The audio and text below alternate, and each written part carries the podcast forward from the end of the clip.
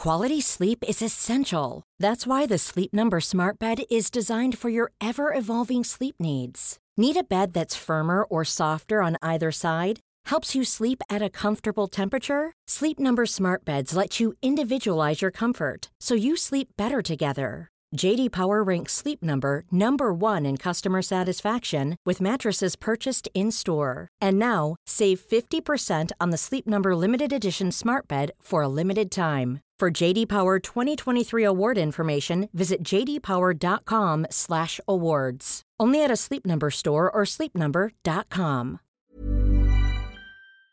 Propulsé par mademoiselle.com.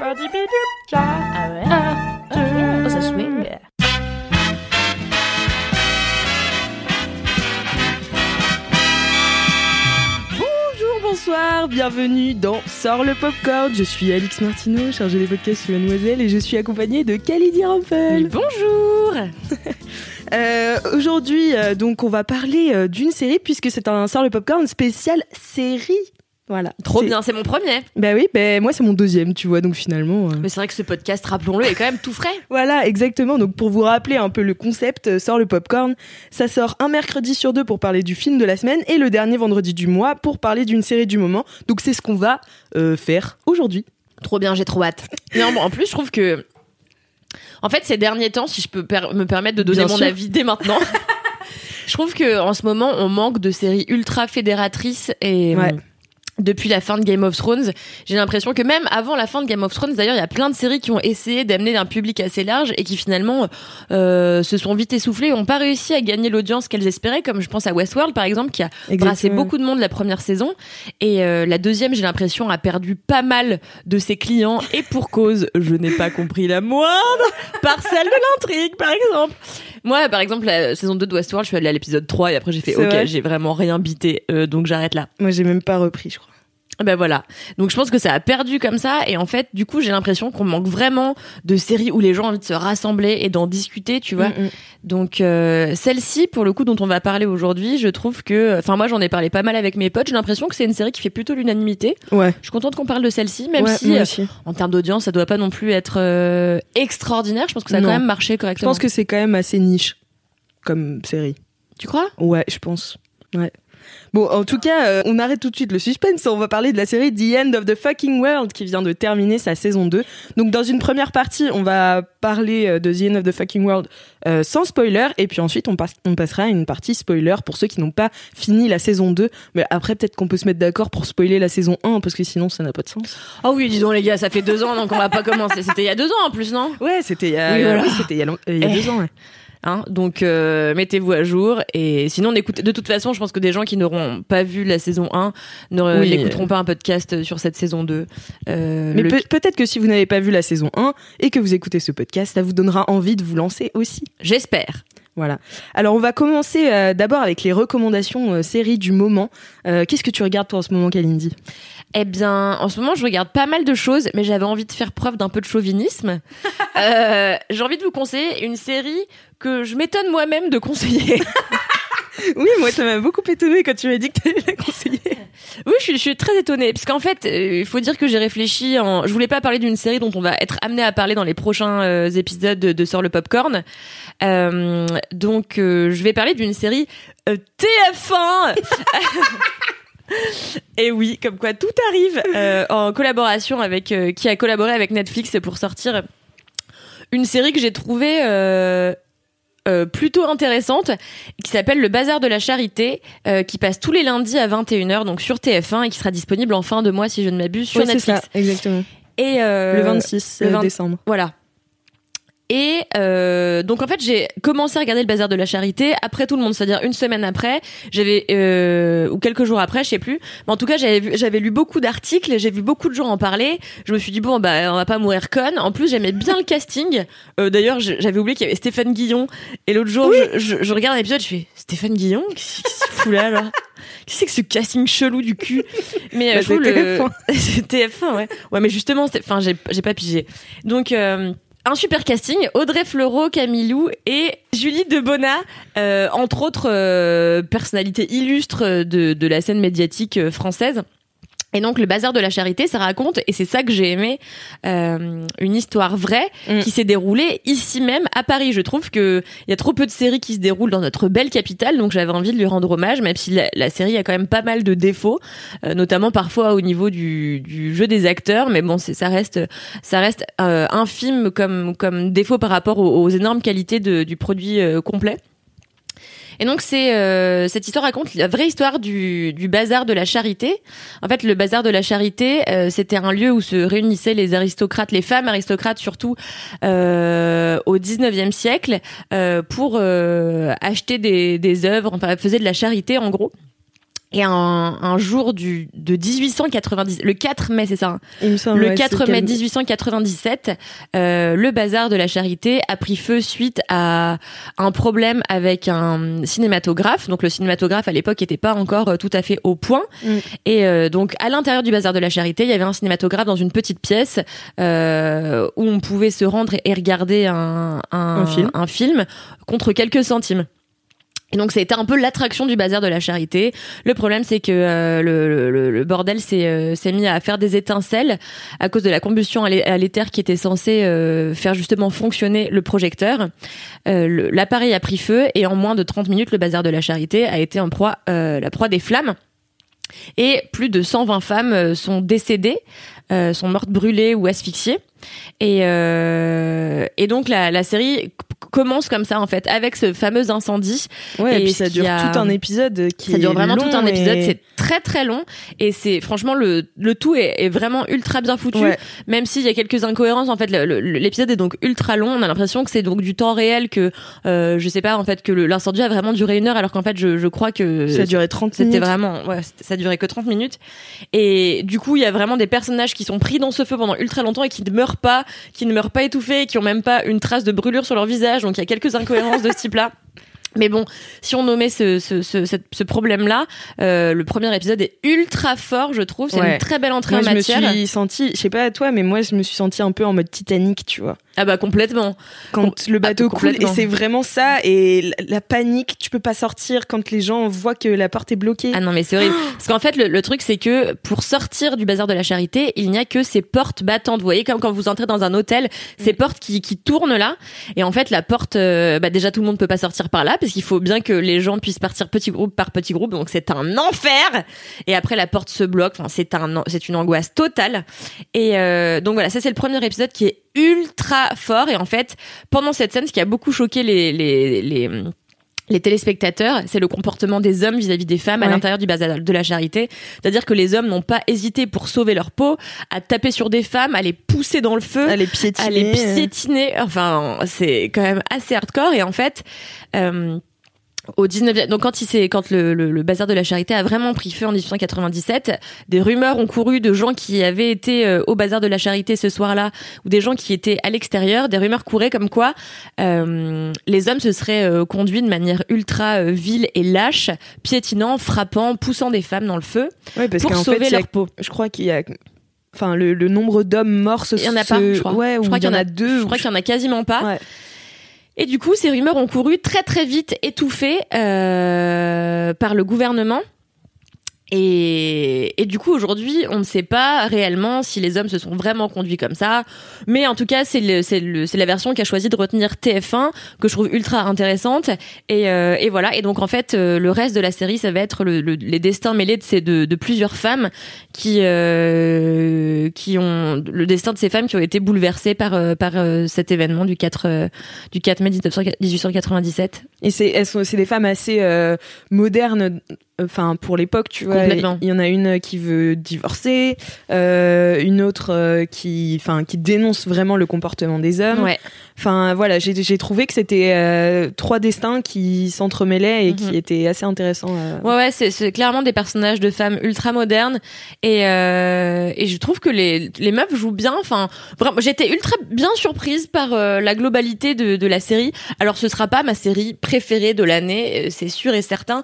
En tout cas, je trouve que ça vaut le coup de temps en temps de sortir des séries américaines et des séries euh, que que on voit tout le temps sur Netflix qui sont euh, qui ont toujours un peu les mêmes codes, etc. Ouais. Pour revenir sur de la série télé en mode vraiment télévision. euh, Et, enfin voilà. Mais, mais aussi, c'est c'est cool de se dire que TF1 essaie de se remettre à la fiction, mais à la fiction forte en fait.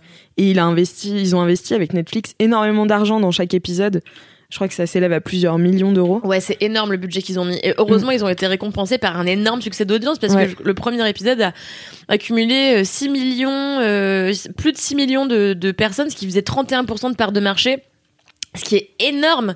Mm. Euh, mais c'était sûr parce que la série a joué d'un énorme, énorme teasing. Enfin, je sais que la com était, euh, moi, sur dès que je rentre à Levallois, il y a des, des, des panneaux lumineux partout avec le bazar de la charité, etc., des pubs tout le temps. Donc, euh, je me doutais que ça aurait du succès. Je pense qu'on a beaucoup teasé la violence en plus du premier épisode. Et je pense que tout ça, ça fait aussi écho à ce qu'on a vécu il y a quelques mois avec euh, Notre-Dame. Oui. Même s'il n'y a pas eu de perte humaine, euh, je pense que c'est un, un incendie qui a pas mal marqué l'esprit des Français en 2019. Et du coup, une autre histoire d'incendie, je pense que ça a quand même secoué le cœur des gens. Ça leur a rappelé quelque chose de de dramatique et et puisque en plus pour nous euh, Notre-Dame c'est vraiment un symbole de culture etc donc je pense que tout ça ça a contribué euh, au succès énorme de la série et j'espère que euh, qu'elle va pas perdre en audience parce que Mhm. en tout cas on est sur un joli projet Voilà. Et vous pouvez donc retrouver euh, tous les épisodes euh, fin décembre euh, sur Tout Netflix. et vous pouvez me les retrouver d'ailleurs en replay Oui, sur dès TF1. aujourd'hui sur euh, MyTF1 voilà Voilà. Merci beaucoup, Et toi, Alix pour cette reco. Bah écoute, euh, moi, euh, j'ai maté une série, euh, une mini-série euh, ce week-end, de bout en bout, en deux jours. Vraiment, je m'y suis mise samedi matin, samedi soir, dimanche matin, je crois que c'était plié. Enfin, vraiment, ça s'appelle L'affaire Grégory sur Netflix. Bon, euh, c'est un peu ma passion, les faits divers et, euh, et surtout ces histoires un peu euh, pas résolues. Enfin voilà, il y a, une. euh, L'affaire Grégory, il faut savoir que c'est quand même une affaire médiatique, euh, ju- judiciaire et euh, policière qui a vraiment retourné la France pendant 10 ans dans les années 80. Euh, donc le petit Grégory est décédé en 1984, j'allais dire 1884, non peut-être pas quand même, euh, 1984 et en fait ce documentaire, cette mini-série documentaire Netflix qui comporte 5 épisodes retrace tout, tout ce qui s'est passé depuis le début. Donc euh, de la mort du petit Grégory jusqu'à la jusqu'à aujourd'hui en fait. Et euh, ce que j'ai trouvé ultra intéressant, c'est qu'ils interviewent donc pas les pas les protagonistes de l'affaire parce que forcément euh, ces familles-là, il faut les laisser tranquilles aussi et je pense pas qu'elles aient très envie de se- de, s'exprimer aujourd'hui, mais ils ont interrogé donc euh, les flics, les gendarmes qui étaient sur l'affaire, mais aussi et c'est ultra intéressant, les avocats et les journalistes qui ont eu une, une part énorme dans l'affaire. Et notamment les, on voit toute la manipulation de l'opinion publique à travers les journaux. Et euh, même pas que de l'opinion publique, mais aussi de la justice. Il y a eu, c'est une histoire en fait où il y a eu énormément de vices euh, judiciaires, de vices de procédure judiciaire. Et donc, en fait, c'est vraiment atroce et chacun y allait de sa petite euh, de sa petite hypothèse. Tout le monde pensait savoir qui c'était et, euh, et en fait, il y a une véritable chasse aux sorcières qui s'est instaurée euh, euh, quand euh, la presse a accusé Christine Villemain, donc la mère du petit Grégory, de l'avoir tué sur des bases assez branlantes puisque c'est purement sexiste. C'est euh, une histoire de voilà, c'est un meurtre de femme, donc ça doit être elle. Euh, c'est euh, elle a le même emploi du temps que son fils, bah oui, c'est sa mère. Donc enfin voilà, c'était vraiment sur des bases branlantes et c'est vraiment passionnant comme histoire à, découvrir au-delà du, côté morbide qui est franchement enfin qui file un peu les, frissons mais c'est vraiment l'histoire de ce clan Villemain et de ce de toutes ces péripéties et de toutes les vies que ça a brisées. Et même les journalistes donc euh, on voit notamment Jean Kerr qui est un journaliste un photoreporter de Paris Match à l'époque qui s'exprime énormément euh, pendant le toute la mini-série. Et euh, il est il est ouais au début je l'ai- je l'aimais pas parce que je me disais mais il viole la vie privée de ces gens sans honte, sans vraiment sans vergogne quoi. Et en fait, il s'est retrouvé très proche des Villemains et qui sont devenus ses amis. Et en fait, il est très touchant. euh, il, est de plus en, on s'attache de plus en plus à lui. Enfin, c'est vraiment un pilier de, de cette affaire. C'est super intéressant. Moi, je la connaissais que de loin et euh, et là, j'ai vraiment eu tous les tenants et les aboutissants. et c'est ouais vraiment ultra intéressant. C'est un combien d'épisodes? 5. Moi, j'avoue que j'hésite à m'y mettre. Venant à peine d'emménager seule, je me dis est-ce que j'ai vraiment envie de me mettre dans un somme interplanétaire le soir en me Ouais. couchant? Et d'ailleurs, j'ai vu que plusieurs rédactrices de Mademoiselle avaient mis sur Instagram des, des, des photos d'elles en train de mater euh, l'affaire Grégory. Et genre, ça a été un vrai truc dans la rédac. Je crois que c'est Ouais. Une série que tout- quasiment tout le monde a bidgé. Bah oui, parce que je suis arrivée lundi en me disant j'ai trop envie d'écrire dessus et tout. Moi, c'est ma passion. J'ai adoré les séries genre I Am a Killer, euh, qui interrogent les, les, C'était hyper bien. ouais, les prisonniers euh, du couloir de la mort. J'aime trop les mini-séries comme ça, euh, documentaires sur des. Est-ce que je peux donner une dernière recommandation qui moi, est vraiment mon coup de cœur de l'année dernière? C'est The Ted Bundy Tapes Ah qui ouais. m'ont vraiment mais Trop stylé. passionné. Mais c'était vraiment passionnant. Mais pour le coup, là, moi, je trouvais que ce qui était un peu horrible, c'est que t'entendais la ah voix. bah oui, mais c'est ça qui est et là, ça te Ah glace. non, mais c'est la meilleure chose. En gros, The Ted Bundy Tapes, euh, c'est donc une série, une série documentaire qui est basée sur des cassettes euh, qui vont qui vont enregistrer en fait la le témoignage de Ted Bundy et ses confessions. Euh, et donc, pour rappel, Ted Bundy, c'est un des plus gros euh, serial C'est un, killers. un des euh, premiers. En fait, c'est un, un de- des premiers qui a fait que le FBI a dit ça s'appelle un serial killer. en fait, Exactement. qui a donné le nom. qui euh. a basé ses profils un peu sur ce, de, celui de Ted Bundy. Et donc Ted Bundy a, a violé, assassiné, puis reviolé euh, les corps assassinés de ses victimes, qui étaient toutes des femmes qui se ressemblaient, etc. Ted Bundy a fini par être chopé, il s'est évadé une fois, enfin deux fois. Deux bon fois, bref, ouais. c'est un, ce- enfin c'est un délire. C'est rocambolesque en en, plus, fait. c'est complètement rocambolesque. En plus, Ted Bundy a assuré sa propre défense, parce qu'il faut savoir que c'était à la base un avocat, Oui. un intellectuel, un mec brillant et beau gosse. Ouais. Donc il avait vraiment toutes les cartes en main euh, pour qu'on se doute pas que ce soit un, un taré et qu'il puisse euh, ramener plein de zouzes euh, chez lui pour faire ce qu'il a fait après. Bref, c'est une histoire absolument abracadabrantesque et dramatique, quelque chose qui a vraiment ébranlé les États-Unis. Euh, et en fait, voilà, donc on recueille ces confessions euh, sur, euh, enfin ces- cassettes-là sont le recueil de ces confessions, et donc on l'entend parler tout le long de la série, et c'est sur des, c'est c'est mis sur des images d'archives où on voit Ted Bundy se défendre lui-même pendant son procès où on le voit sourire et Mm. on enfin c'est vraiment C'est c'est vraiment glaçant. glaçant quoi. Et moi j'ai vu ça j'étais au festival du film fantastique de Gérard May toute seule dans la neige à 4 heures du matin. Et je n'arrivais plus à m'arrêter de regarder de regarder Ted Bundy. Et j'étais là et le matin je vais me lever pour aller en projection à 8h30, je me suis levée à 7h, j'ai marché seule dans la neige au bord du lac Quelle horreur et j'ai eu très peur. Ah ouais, moi je, je fermais ma porte à double tour quand je regardais Ted Bundy. Tu vraiment- m'étonnes. Ah non mais c'est un enfer. Voilà. Voilà, c'est ma reco euh, sur tout ce qui est mini-série, euh, enfin documentaire. Moi, ça a vraiment été euh, ma passion parce que euh, je trouve que, c'est- en effet, ces, ces, ces, fi- ces grandes figures euh, monstrueuses Mm. De l'histoire, ça a un côté euh, fascinant de par l'aspect morbide justement. Donc, euh, on rentre très vite là-dedans et on n'arrive plus à s'arrêter. Oui, c'est un peu dur de s'arrêter. je cherche moi-même encore comment arrêter de regarder des, des séries sur les tueurs en série. T'as écrit d'ailleurs un article. J'ai euh, écrit un article que je mettrai dans les liens de ce podcast euh, sur ma passion pour les tueurs en série dans les séries. Voilà. Yes. Eh bien, mais continuons de toute façon, C'est oh là là. mais c'est fou. C'est franchement un Incroyable. enchaînement parfait puisque nous allons enchaîner avec The End of the Fucking World sans spoiler.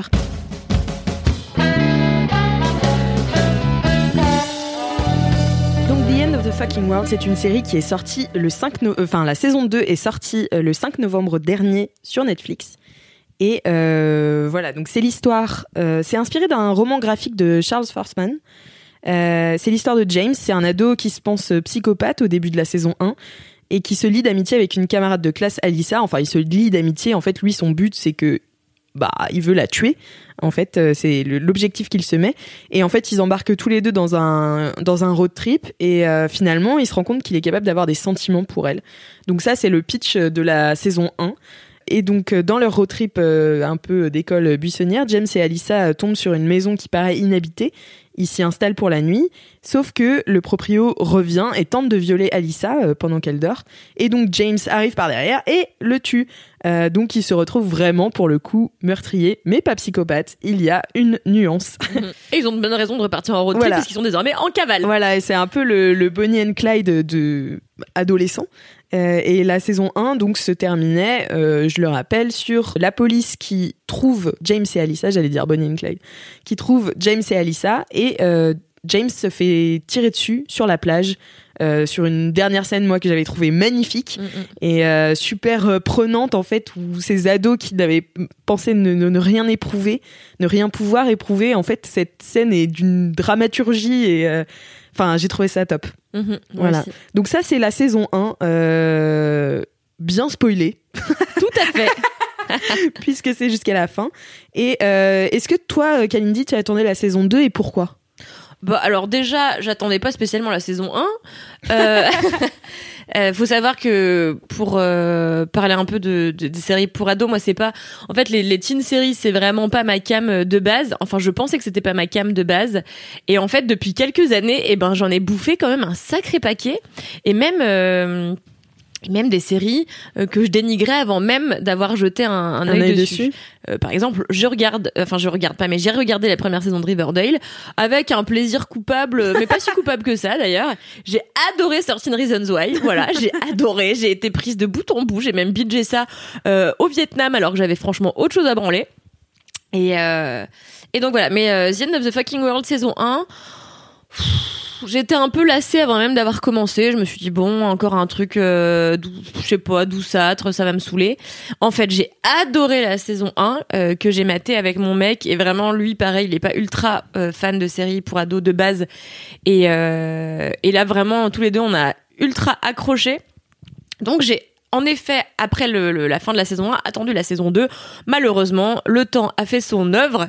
Et souvent, quand une série met trop de temps à... à- Oui, à- parce que ça faisait quand même deux ans ça qu'on faisait quand l'attendait. même deux ans.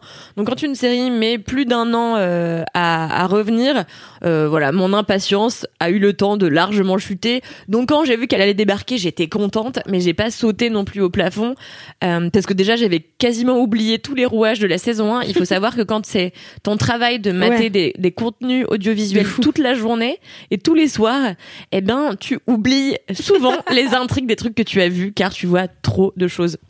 Donc j'avais globalement oublié, j'avais même oublié l'argument principal qui était, euh, voilà, en fait, lui ne ressent rien, il veut la buter. C'est-à-dire que quand j'ai euh, revu le previously de la saison, euh, avant la saison 2, j'étais là, ah oui, il voulait la buter au début, genre, j'avais complètement oublié cette histoire. Pour moi, c'est James, c'est le mec mime sous de base, qui est vraiment adorable, chou.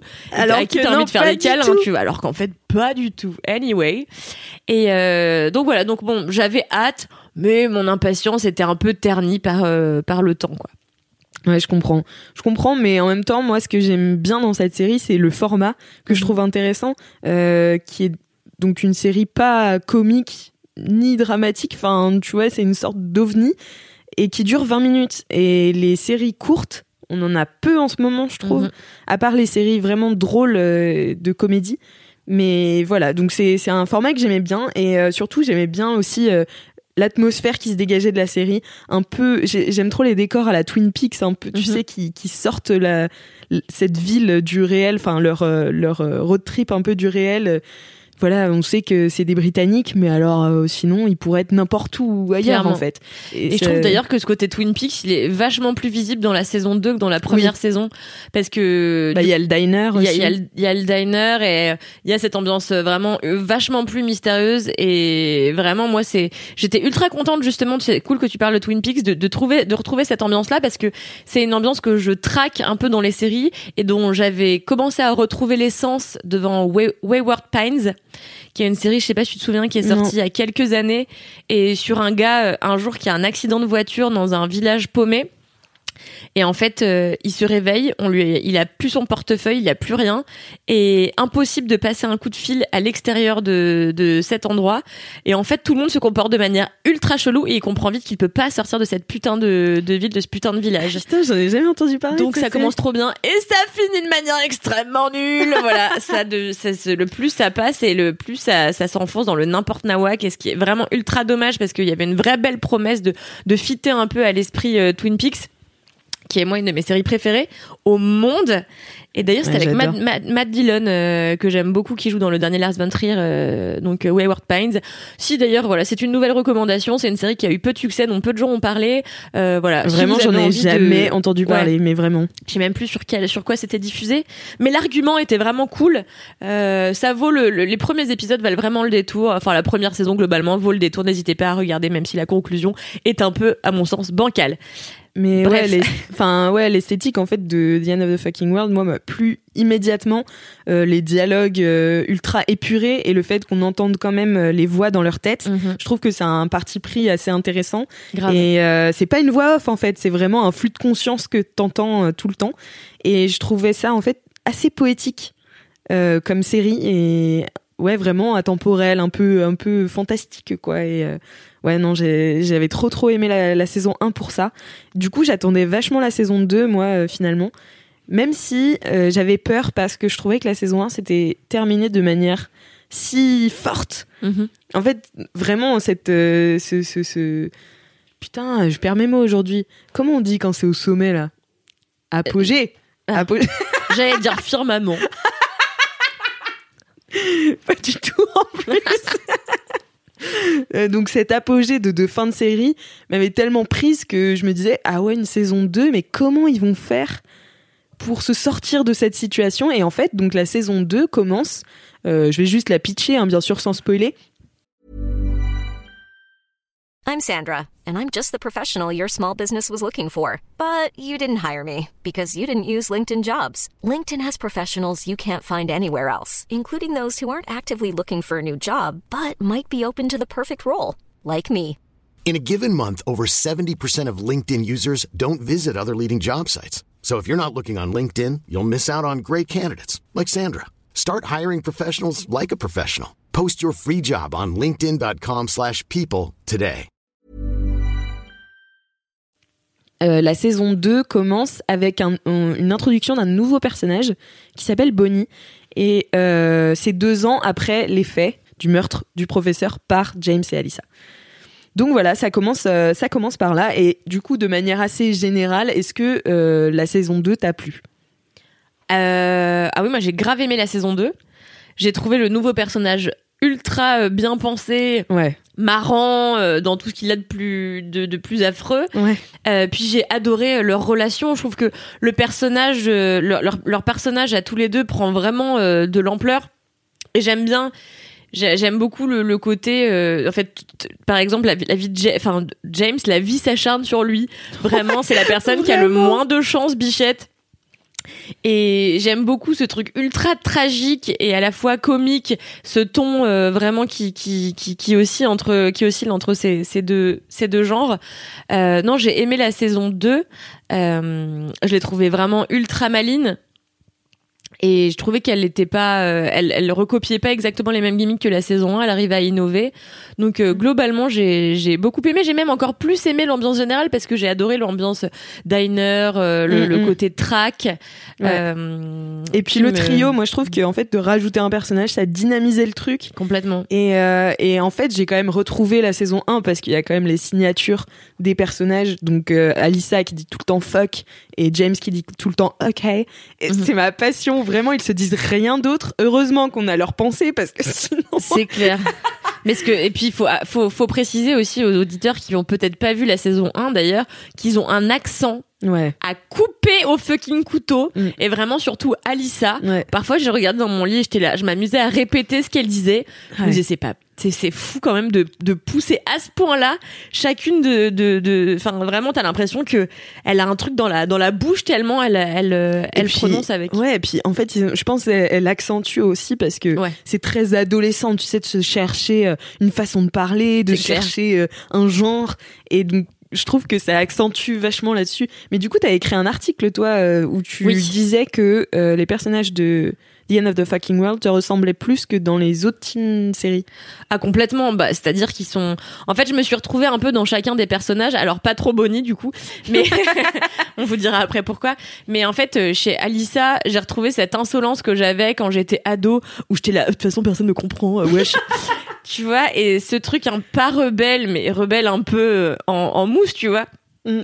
Mais euh, ce côté euh, ultra insolent, euh, à tout le temps en train de d'insulter, de, dire des gros ciel. mots, de, lever- de rouler les yeux, euh, et et puis d'envoyer des punchlines euh, tout le temps. Et en fait, donc j'ai j'ai retrouvé ce côté-là de moi chez Alissa, et à l'inverse, j'ai aussi retrouvé ce côté ultra timoré et peureux de de James. Et en fait, je trouve que ce sont que deux, deux, deux faces d'une même pièce. C'est juste ce visage adolescent qui est juste ultra mal dans ses baskets, qui sait Mm, pas, qui sait pas quoi faire. En fait, moi, j'ai vécu euh, tout leur road trip comme un, en fait, comme une, une métaphore du parcours scolaire où, en fait, eh ben, euh, tu te gourres, euh, tout est tout le temps, euh, enfin, c'est semé d'embûches et et voilà. Donc, euh, non, moi, j'ai trouvé que, enfin, évidemment que ces ados-là, qui sont juste max dans la vie Mm. et qui en plus peuvent même pas jouir du soutien des adultes parce que tous les adultes dans Oui. cette série sont nuls à chier. Ils sont vraiment tous nuls. Ils sont vraiment tous nuls à chier. Et donc, je me suis vachement plus reconnue en eux que euh, dans les, les personnages de Riverdale, par exemple. Non, mais Euh, Riverdale, vois, il faut pas s'identifier. Tu peux pas t'identifier à Riverdale. bah, je suis sûre qu'il y a des gens qui s'identifient très bien au personnage de Riverdale. Alors moi, je suis Véronica. Ah bah, je suis sûre qu'il y a des meufs qui doivent se dire ça, hein, c'est sûr et certain. Il y a forcément des gens qui Mais se disent qui parlent Attends, mais comme moi, ça je à ses suis, parents euh, Véronica, quoi, c'est sûr et certain. Euh, voilà, ou même. Euh, Enfin, tu vois, moi, quand j'ai grandi devant euh, devant les One Tree Hill et les les Orange County, qui étaient vraiment ma série préférée. Donc, attends, c'est Newport Beach, Ah, Newport Beach. le, le titre en français. Ce qui est bizarre d'ailleurs, parce Non, que oui. Orange County ou Newport Beach. Non mais bon ouais. Et Newport Beach, ça a été ma fucking life pendant Ouais. des années. Mais je trop bien. pouvais plus. Sauf qu'il était absolument impossible de se projeter Ouais. dans aucun des, des, des profils de, de, qu'on nous présentait parce que c'était tous complètement caricaturaux. Et puis sur- surtout, ils avaient 48 ans, tu vois, alors qu'ils étaient en Ouais, avoir 16. exactement. Alors que là, je trouve que Alissa et James, ils ont vraiment des physiques d'ados, tu vois aussi. Alors qu'ils de- sont vieux quand même. Je veux Ils dire. sont vieux. Sont- Jessica Barden, elle a mon âge, 27 ans, était là. Ah ouais. Elle joue quand même un personnage qui est censé en avoir 10 de moins, but Ouais. anyway. Oui, mais en même temps, elle a un physique aussi très euh, bah, adolescent pour moi. Elle a- Complètement, ouais. Et surtout James en fait. Ouais, qui, a- lui, qui a une grande tige comme ça, avec les épaules un peu euh, ouais. dégingandées, euh, Ouais. dégingandées, je sais jamais. Dégingandées. Enfin voilà. Il est, euh, il est trop mimsou et c'est vrai qu'au départ quand même, il, est- il se dit qu'il est un psychopathe, tu vois. Chaton. et en fait pas du tout, c'est trop mignon, tu vois. Et... Mais oui, c'est ça, c'est cette volonté des ados tout le temps à vouloir se différencier, se distinguer Ouais. de la masse en s'inventant des trucs. Et je trouve que c'est ultra cool de montrer les ados dans leur dans leur vrai écrin, si je puis dire, de de, de jeunes qui sont pleins de fêlures en fait, parce que c'est Mhm. quand même une période ultra violente où t'es en train de te construire. T'es plus un enfant, mais t'es pas encore un adulte. On te renvoie en permanence à ta situation d'entre deux, où on est là où on te on te donne l'autorisation pour faire quelques trucs, mais quand même pas tout à fait. Donc Ouais. t'as des libertés, mais elles sont pas non plus complètes. Du coup, t'es là, que puis-je faire de ma vie? Et du En coup, plus- eux, ils se cassent, ils font vraiment le rêve adolescent, c'est vraiment l'école buissonnière, quoi. Ciao, bye bye. Euh, et aucun adulte n'a l'air de s'inquiéter plus que ça, à part le père de James. Mais voilà. Et pas longtemps, du coup, on Et vous dira pourquoi dans la, dans la partie avec spoiler. Mais, Mais ouais. euh, non, je trouve que vraiment. Moi, ça m'a fait plaisir de, de voir des ados déjà un petit peu. Elle, elle est complètement cynique, elle est désabusée. Ouais. C'est-à-dire qu'elle a, elle a une vision ultra pessimiste de la vie. Et il y a que au contact de James qu'elle va réussir à voir l'existence sous un nouvel angle, Mm, quelque chose de plus lumineux, de plus heureux. Et euh, du coup, je trouve que leur relation fonctionne ultra bien. Ils sont vraiment ultra complémentaires. Et, et moi, Même je me suis surtout vachement plus attachée cette saison-là au personnage d'Alissa que j'ai trouvé vraiment euh, Mm, mm. euh, fouillé. Et Bah, en fait, elle a une raison de plus d'être cynique. En fait, elle a une vraie raison, puisque dans la saison 1, euh, on a tenté de la violer et euh, James a tué le mec sur elle pratiquement. Enfin, elle était couverte de sang. Cette scène était super forte aussi de tout le sang qu'il y a dans le corps, parce qu'en général, dans les séries, bon, bah, t'as une, une égratignure de sang euh, en travers du visage et puis basta. Là, vraiment couverte de sang jusqu'à la bouche, quoi. Et c'était super impressionnant. J'ai vraiment ce, ce souvenir de cette scène. Et en fait, bah, du coup, dans la saison 2, elle vit avec ce souvenir-là et elle vit avec ce fardeau-là aussi qui, qui pèse vraiment. Et ouais, c'est vrai que du coup, ça lui donne une profondeur, euh, puisque dans la saison 2, ils sont plus trop ados, ils ont 19 ans. Ouais. Donc, euh, donc voilà, c'est vrai que elle est plus attachante dans la saison 2. Elle est plus attachante, bien qu'insupportable à plein de moments. hein. Oui, C'est-à-dire qu'elle va être vraiment odieuse et taiseuse. Ouais. Alors que t'as des moments, t'as envie de lui dire, meuf, vas-y, dis ce que tu penses. Euh, et, et voilà, mais en fait, c'est toutes ces, tous ces côtés un peu insupportables à elle qui la rendent encore plus attachante Mm, mm. et qui la rendent plus humaine et t'as vraiment envie de, de, de, de la, de la comprendre, de l'aider, de la, de, de, de la sortir de cette mauvaise passe qu'elle est en train de traverser. Et si je dis des conneries, parce qu'en vrai, il y a un adulte dans cette saison 2 qui essaye vraiment d'aider et c'est sa, sa tante à elle. Oui, tente. que c'est sa tante. Hein. Oui, c'est sa tante. Voilà, ça c'est un peu la figure, euh, la seule figure responsable mm. de tous les adultes. euh, Oui. Parce que même le flic est nul Oui. à chier. Enfin bon, on va, on va y venir dans quelques instants, je pense. Bah oui, je pense qu'on peut passer à la partie spoiler maintenant. Yes. Allez, on- vous entendez l'alarme. Euh, c'est donc la partie spoiler à partir de maintenant. Si vous n'avez pas vu la saison 2 de The End of the Fucking World, bah vous pouvez écouter, mais tant pis pour vous. Enfin voilà. Euh, donc du coup, on va commencer par parler un peu plus de ce personnage de Bonnie. Euh, moi, je l'ai, je l'ai, donc on la découvre dans la dans le premier épisode qui lui est entièrement consacré. Et donc elle on explique tout son passé et sa relation donc avec le professeur puisqu'elle était euh, elle était bah, c'est quelqu'un d'assez influençable et impressionnable. Et en fait elle a elle a eu énormément de pression de la part de ses parents. Elle a raté ses examens donc elle a pas pu rentrer à la fac. Sauf qu'elle a quand même trouvé un petit boulot à la fac et elle s'est laissée impressionner par ce professeur de philosophie il me semble. Et, et voilà. Et, euh, et lui profite d'elle. Euh, c'est vraiment la pire ordure parce que en fait même si elle a l'air plus dangereuse je trouve que Alissa et James parce que eux voilà c'était vraiment une recherche adolescente. Le crime était euh, faisait partie d'une recherche adolescente qu'on prenait pas trop au sérieux qui devient plus sérieuse mais ça, reste quand même de l'autodéfense. Elle elle a vraiment une volonté de vengeance et tu sens qu'elle veut aller jusqu'au bout. Euh, elle s'arme elle enfin voilà elle prend les mesures pour aller jusqu'au bout de son acte mais pour autant, tu peux pas non plus la trouver trop dangereuse puisque c'est quand même une. Mais attends, on n'a pas dit pourquoi parce que en fait, du coup, parce que en fait, du coup, t'as pas dit que euh, elle, elle, elle entretient une relation. Oui, euh, euh, oui, pardon, oui, oui. Quand je dis qu'elle est impressionnable et influençable, c'est oui, le professeur, en fait, la. profite La d'elle pour avoir des, fa- des faveurs sexuelles. Donc Oui. c'est quelque chose qu'il arrive assez bien à faire, c'est-à-dire qu'il va manipuler ses élèves pour qu'elles finissent par coucher avec lui. Et du coup, cette fille tombe folle amoureuse euh, du professeur, malheureux, et donc elle finit par buter une nana, par lui rouler dessus, une nana qui menace euh, l'exclusivité de son couple entre guillemets avec le professeur. Elle roule sur cette femme, du coup elle finit en tôle, et en tôle, le professeur lui écrit que ça y est, il est enfin amoureux d'elle. Oui. Du coup, elle pense qu'elle a une relation absolument extraordinaire et particulière avec cet homme. Cet homme qui finalement euh, meurt assassiné par euh, James. Et du coup, Bonnie va se mettre en quête d'Alyssa et James pour aller venger son amour euh, de Zinzin. Exactement. Merci. C'est vrai que c'est beaucoup mieux d'expliquer que ce que j'essayais de faire. Mais oui, j'ai beaucoup aimé son arc narratif et je, trouve, je la trouve hyper intéressante et, et l'actrice est vraiment très douée. À l'actrice est top. En fait, elle a ce, que- ce, bo- ce que j'ai adoré chez Bonnie, c'est également son, son côté ultra taiseux, c'est-à-dire qu'elle, elle dit vraiment rien. Et Ouais. vraiment, quand elle parle, c'est pour dire des trucs ultra chelous. Mais elle, on n'a pas accès à sa, sa pensée. Ouais, exactement. Ce qui est bien plus intéressant parce que du coup, on est dans la même position qu'Alyssa et James où on ne sait absolument rien de ce qui se passe dans sa tête.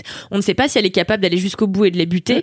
On ne sait pas si c'est du bluff. En fait, on a- on a- on n'a pas vraiment conscience de ce qu'elle est ou non capable de faire, d'autant plus qu'elle va euh, tuer par mégarde un type dans un hôtel. Ouais. Alors ça, C'est vraiment par mégarde. Forte aussi. euh, Complètement. Vraiment, le mec est donc euh, ils arrivent euh, ils- parce que donc il y a d'abord une constitution du trio puisque Mhm. James va retrouver Alyssa.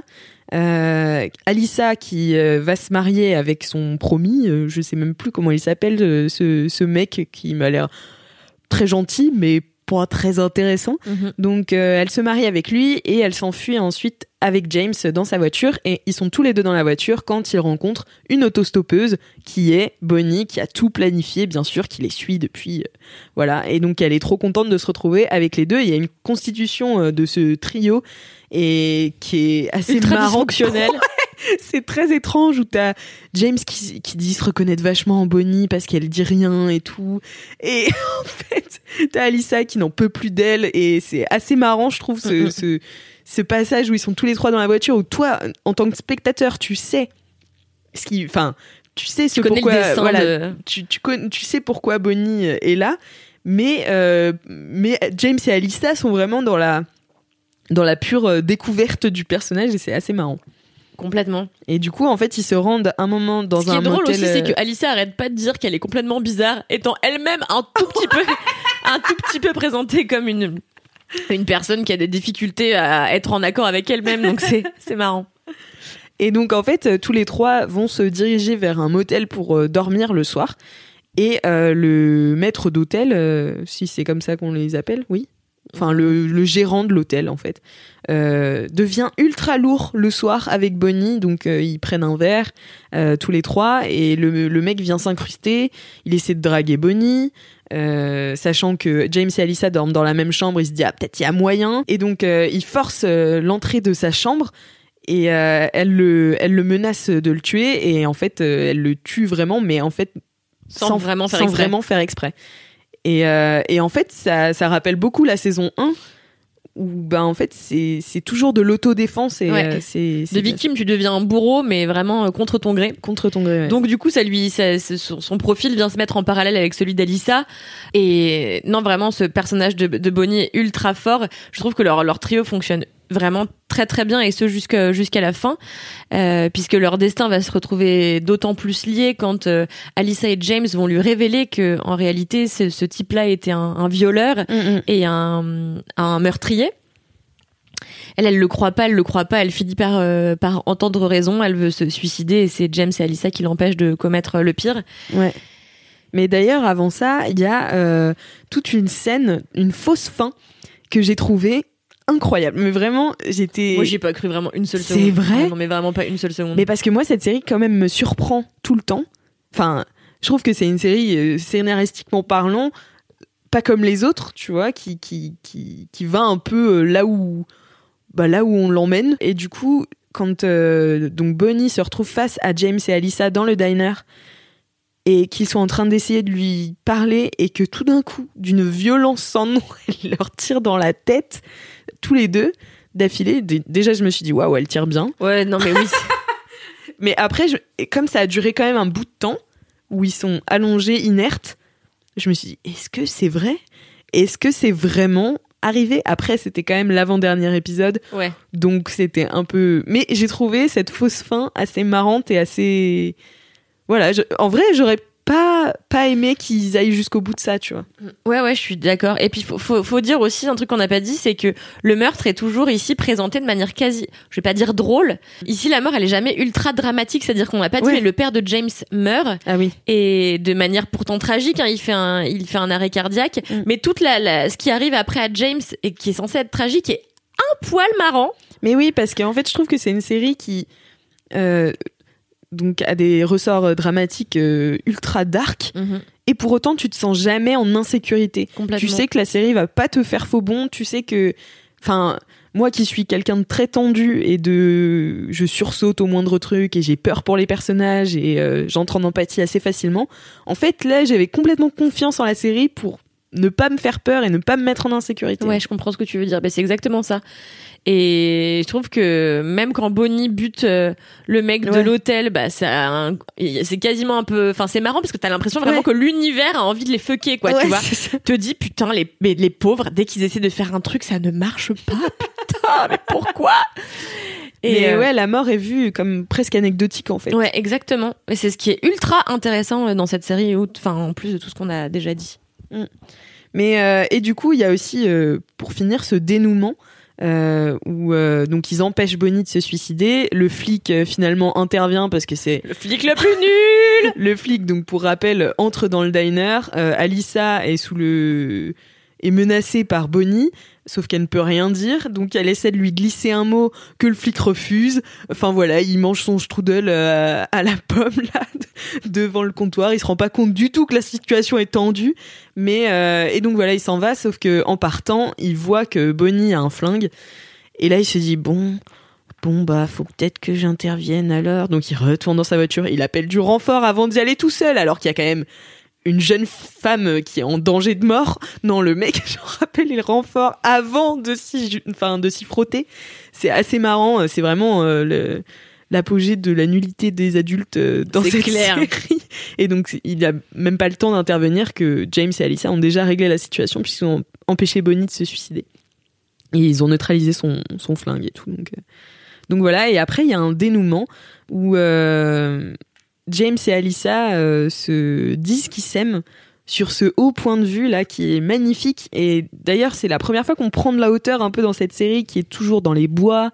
Euh, voilà on, on, se sent un peu euh, enfermé bah, comme dans Twin Peaks tu vois cette ambiance un peu boisée un peu euh, forêt. Et là vraiment on s'élève. C'est quand j'ai dit boisé j'ai l'impression d'être chez Naturalia cette ambiance un peu euh, boisée Et du coup, ouais, on s'élève et sur le point de vue, euh, finalement, enfin, euh, euh, James arrive à dire à Alissa qu'il l'aime, parce que depuis le début, c'était son objectif quand même de lui dire qu'il l'aimait. Après avoir voulu la tuer. Après avoir voulu la tuer. Et, euh, et Alissa lui répond que elle aussi, mais qu'il faut pas qu'il en fasse tout un char et voilà, ça se termine là-dessus. Qu'est-ce que t'en as pensé toi de la fin? Moi, j'ai trouvé ça très bien. Ouais. J'ai trouvé ça très tendre et je trouvais que ça, ça, ça apportait vraiment une, une, jolie conclusion à ces deux à ces deux saisons parce qu'en effet, moi, j'étais pas pas vraiment pigé pourquoi une saison 2 dans la mesure où la fin de la ouais. saison 1 n'appelait pas vraiment de suite.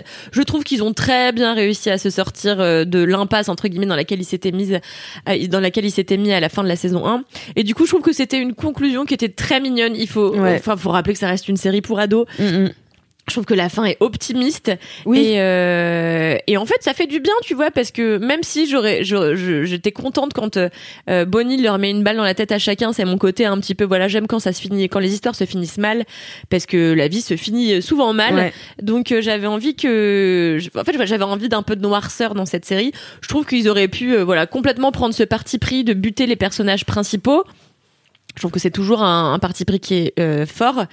Euh, mais toutefois, tu vois, j'étais contente euh, que qu'ils qu finissent sur une note, euh, une note positive, une note d'amour, mm -hmm. parce qu'en fait, tout ce qu'on a envie de, de, voir depuis le début, c'est bah, de les voir se dire je t'aime et c'est de les voir ensemble. Mm. Après, de les, si, si on avait décidé de les mettre ensemble bien plus tôt pendant l'intrigue, ça aurait perdu de son charme, évidemment.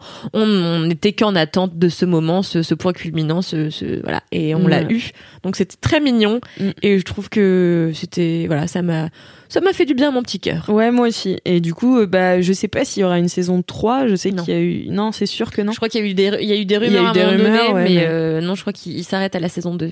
Voilà, bah, je trouve que c'est un très bon choix parce que c'est vraiment une bonne série de deux saisons et ouais que j'ai adoré vraiment euh, et qui très est pas original. poussive en fait, ça Pas fait plaisir parce tout. que on aurait pu en faire encore trois des saisons où on trouve un argument pour les faire Oui. retourner dans les bois, s'engueuler euh, et puis se remettre ensemble à la fin. Euh, voilà, je pense qu'il faut une bonne série, c'est aussi une bonne une série qui sait s'arrêter et voilà. Exactement. Et bien sur cette belle conclusion, c'est la fin de ce podcast qui doit savoir s'arrêter aussi. Ah, dis donc, on a fait des enchaînements aujourd'hui, dis donc. Ouais, t'as vu Ça s'est enchaîné Ouais, comme euh, comme du petit lait. j'allais Dommage qu'entre temps on ait dit n'importe quoi, comme cette ambiance boisée. Je vais en entendre parler jusqu'à l'année prochaine de cette phrase. C'est nature et découverte. J'ai envie d'acheter un napo. C'est quoi Un napo C'est un machin en bois pour appeler les oiseaux. J'en avais plein quand j'étais petite, ça coûtait 12 euros. Et je mettais trop d'argent de côté pour appeler les tourterelles. Et ça marche? Pas du tout. bah, pas si t'habites à Levallois, quoi. Merci Kalindi pour cette prie. anecdote. En tout cas, si vous avez kiffé ce podcast, n'hésitez pas à en parler autour de vous. Euh, Mettez-nous aussi 5 étoiles sur Apple Podcast. Abonnez-vous.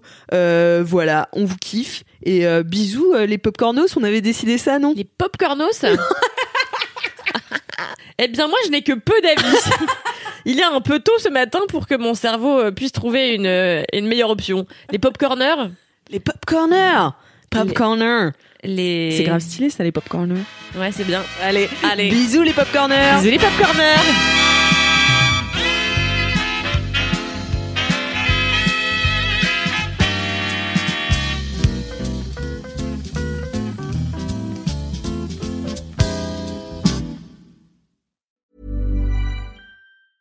Even when we're on a budget, we still deserve nice things. Quince is a place to scoop up stunning high-end goods for 50 to 80% less than similar brands. They have buttery soft cashmere sweaters starting at $50, luxurious Italian leather bags, and so much more. Plus, Quince only works with factories that use safe, ethical, and responsible manufacturing. Get the high-end goods you'll love without the high price tag with Quince. Go to quince.com slash style for free shipping and 365-day returns.